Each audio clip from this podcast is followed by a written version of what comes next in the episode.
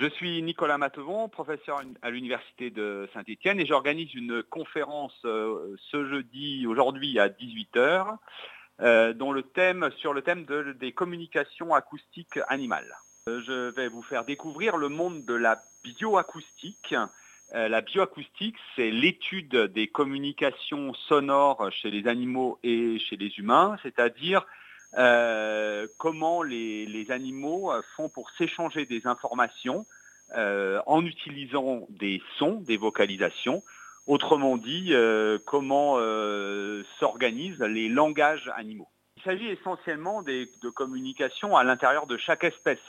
De la même manière que chez l'humain, eh nous avons un langage parlé où nous échangeons des informations entre, entre nous à propos de tout un tas de choses, eh bien, euh, chez un certain nombre d'espèces animales, et en particulier euh, chez euh, de très nombreux, ou tous les mammifères, et chez des oiseaux, et aussi chez d'autres animaux comme les grenouilles, les insectes, eh bien là aussi, chaque espèce a développé une sorte de langage, un système de communication sonore avec des signaux des vocalisations qui sont produites. Donc chacun connaît le, chant des oiseaux, par exemple. Eh bien, chaque espèce d'oiseau a son propre chant. Hein. On sait faire la différence entre le chant d'un merle et celui d'un rossignol.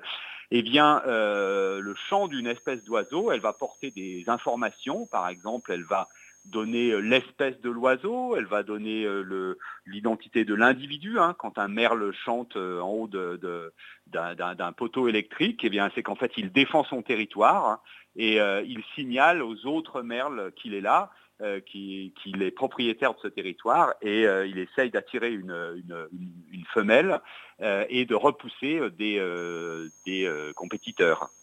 J'ai récemment écrit un livre qui s'appelle Les animaux parlent, sachons les, écouter chez Humaine Science, hein, qui est disponible dans toutes les bonnes librairies stéphanoises.